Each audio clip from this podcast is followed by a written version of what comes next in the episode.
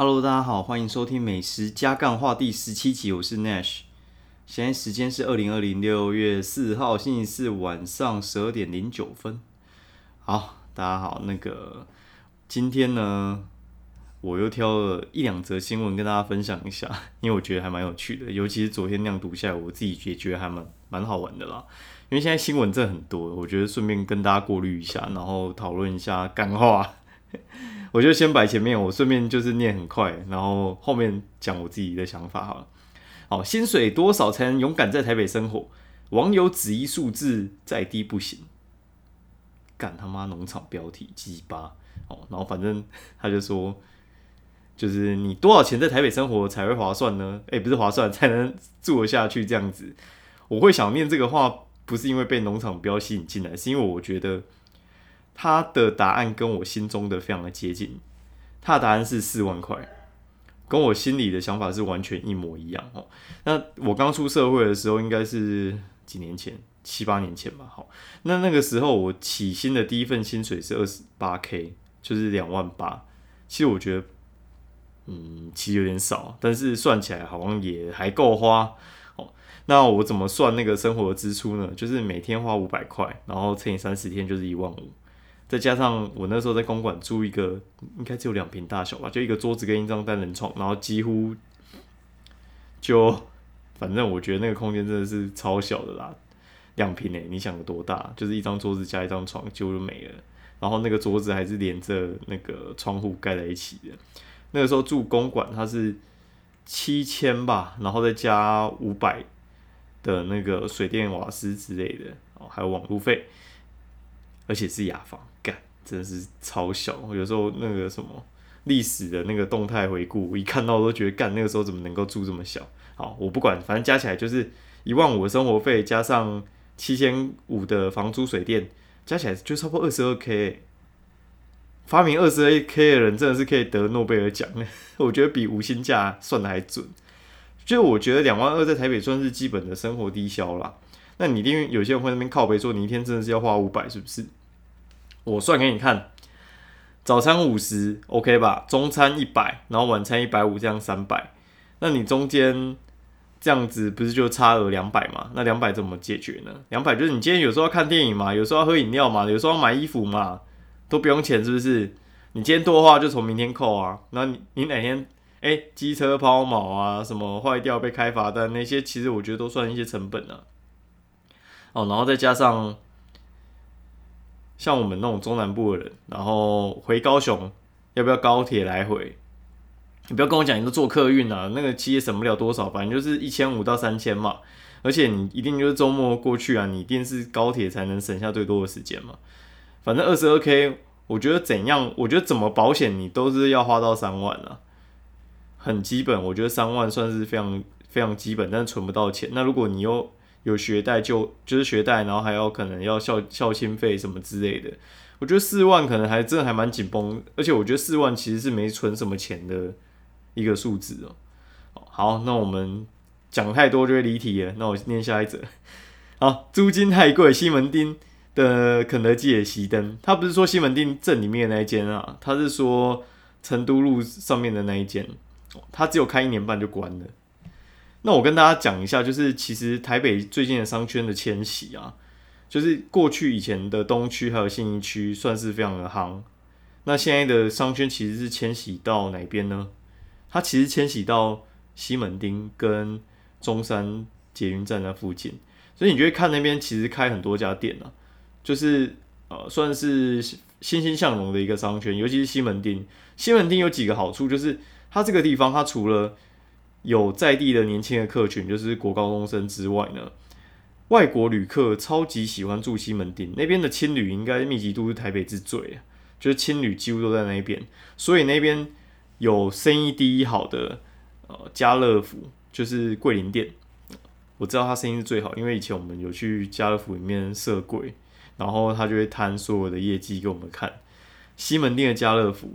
为什么会生意最好呢？因为外国人都会去那边买东西，其实你要买台湾名产嘛，然后你都会怕被坑，那去家乐福会不会被坑？不会嘛，就算东西难吃又怎么样？但是它至少就是价格算是很公道啊，它绝对不会骗你啊。因为家乐福不会给你突然坐地起价之类的嘛，而且该有的都有。然后你如果只是要买一些，像不是韩国人很喜欢来买牙膏还是三小的那种，在里面买就很便宜啊，就是不会买到一些阿萨布鲁的米啊哈。好，这样讲的可能哎剩另外一个哈，另外一个的话就是疫情冲击，然后成哎航空业的成本大增，联航恐成历史。我觉得这也蛮有趣的，因为最近这样子一直下来的话，其实航空业已经我觉得快要撑不住了，他们都伺机而动了。哎，那旅宿业国内我觉得会先率先复苏，然后他们之前可能都是在靠一些餐饮在撑，然后卖便当啊什么之类，最近住宿都会回来。端午的话，我觉得那个人气就会开始回笼了。我觉得国内旅游应该是没有什么太大的问题，发振兴券我觉得会再更好一点啦。那至于振兴券的呃用法，我觉得可能会有一些争议，不过我觉得那个就改天再聊。那我觉得联航以后应该大家都买不到了，因为 那个这么这么便宜的价钱，我觉得他们过完这一年就是老本已经被吃完了，怎么可能还继续给你便宜下去呢？我觉得这这个应该会是真的。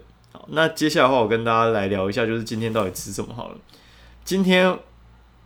中午跟早上，我我们都有出去拍照跟吃饭。那早上吃什么呢？早上我们去吃一家叫味鼎蛋饼，就是味道的味，然后鼎王的鼎，味鼎蛋饼。它在南京复兴那边，它的招牌是猪排加蛋饼，就是蛋饼里面包猪排的意思啊。然后想说猪排里面有。就是应该会是，哎，不是猪排里面蛋饼里面那个猪排应该是炸的吧？不然话其实哪有那么错啊，对吧？就想说蛋饼里面夹里脊肉真的没什么啊，哎，就他干真的夹里脊肉，我妈快笑死！而且我觉得它其实卖也不便宜耶，就是猪排蛋饼这样子，你猜多少？八十哎，八十，它是很大份没错啊，然后它的面皮我觉得也是有认真做，但是八十我觉得有点。在我心中是小小偏贵啊，还好就是味道还还 OK 啦，它不累啊，但是它在里面加起司加十五块，我觉得其实作用其实没有很大，就是你你觉得加那个起司十五块，你不知道你吃起来有什么特别感觉哦，但是我觉得好在呢，它有另外一个招牌，就是他们的饭团也算蛮有名的，就是我们点它的姜爆饭团。奇怪，我就觉得那种名字很奇怪，不是应该叫爆浆饭团嘛？反正他就姜爆 Jumbo 啊，可能是港港仔在讲话还是怎样之类的，反正就是姜爆饭团。它里面呢，该有都有，就是油条、呃肉松啊都会有。那糯米处理也很不错，重点是它里面加起司，加的恰到好处，跟它的蛋我觉得真的是融为一体啊。就是它蛋跟起司的味道，我觉得是互相拉抬的，是有那种就是。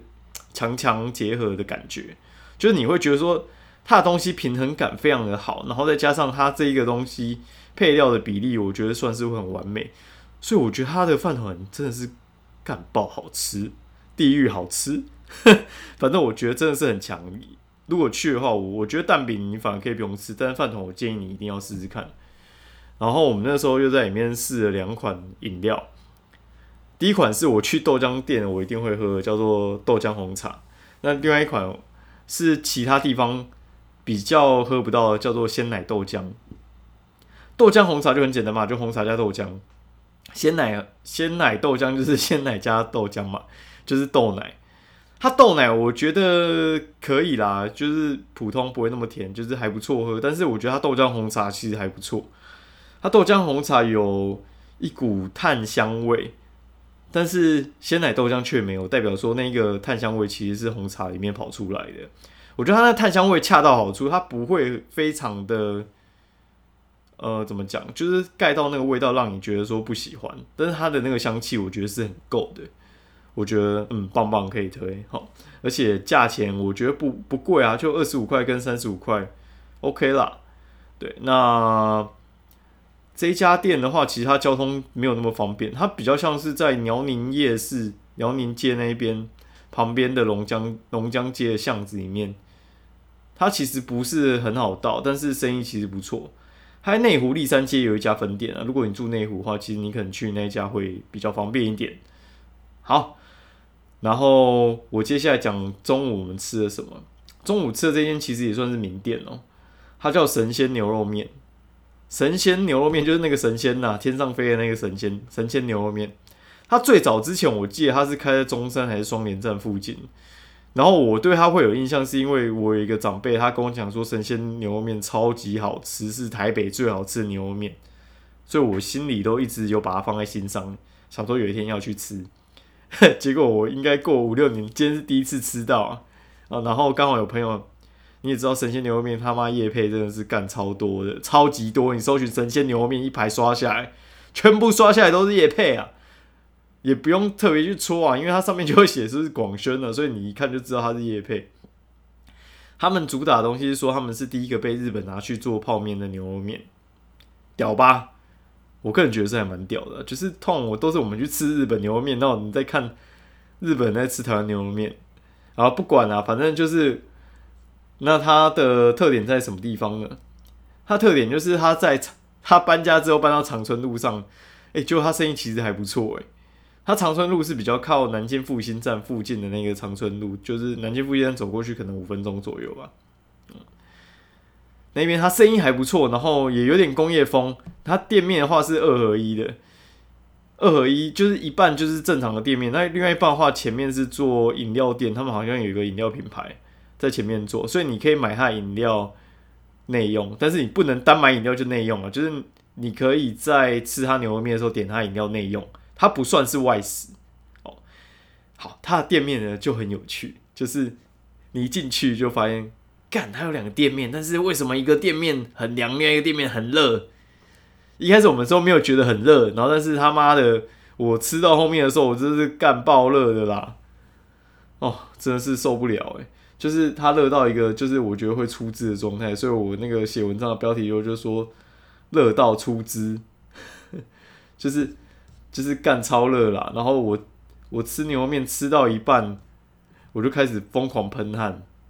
我是吃清炖，然后朋友吃红烧，红烧我们点小辣了，然后就我觉得也不会到很辣，但是它红烧吃起来我觉得很像葱烧的牛肉面，非常像满汉大餐，超像的。我不知道是葱烧牛肉面都像满汉大餐，还是满汉大餐的就是葱烧口味呢？我不知道到底是鸡生蛋还是蛋生鸡，反正它那个味道我觉得跟满汉大餐超像的。哦，然后。它的粗面我觉得比细面好吃，它的粗面我觉得口感不错，但是好像放比较久，口感会不太一样啊。听朋友讲的哦，然后我觉得它的清炖比较好吃，它清炖的平衡感比较好，然后你可以吃得出来，就是它的清炖有，我觉得算是蛮认真煮。它的肉，我觉得牛腱肉就是那样子啊，牛腱肉就是你看你要比较比较软还是比较。比较硬一点，它我觉得它应该是算是切比较薄啊，所以怎么样都是软的。它半筋半肉的那个筋，我觉得也还 OK。整体我觉得分量是可以的，然后它价钱其实是蛮便宜的。我点清炖小碗一百六，可以吧？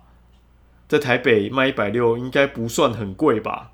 哦，然后但是我觉得最有趣的不是不是面到底吃起来怎么样？哦，对对对，我还先。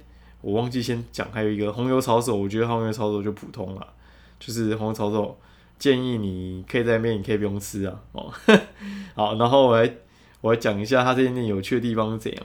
有趣的地方是它的 Google 评价三点八分，然后你可以去看它里面的评价，然后我觉得老板还蛮呛的，就是有有网友就留了一个很很好笑的留言，我把它念出来不要告我。他说呢。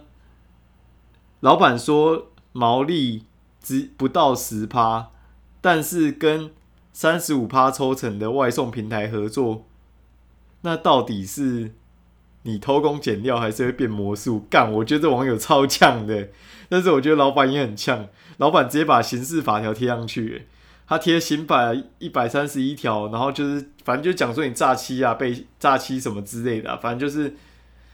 就是说你诽谤他还什么之类的，我觉得，我觉得 该怎么讲？我觉得呢，其实我对法律蛮有研究的。我觉得这一条呢，我觉得是很有问题的。老板讲这样，我觉得是不太对的。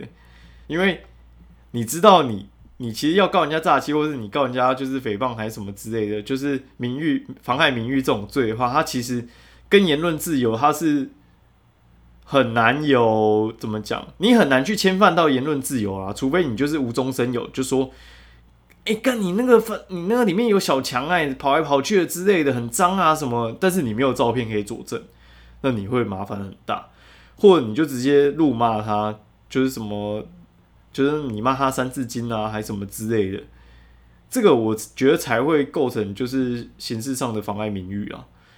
为什么呢？因为我有经验，因为就是就有店家嘛，就觉得说我写那样，他觉得不不不好啊，那他就要告我。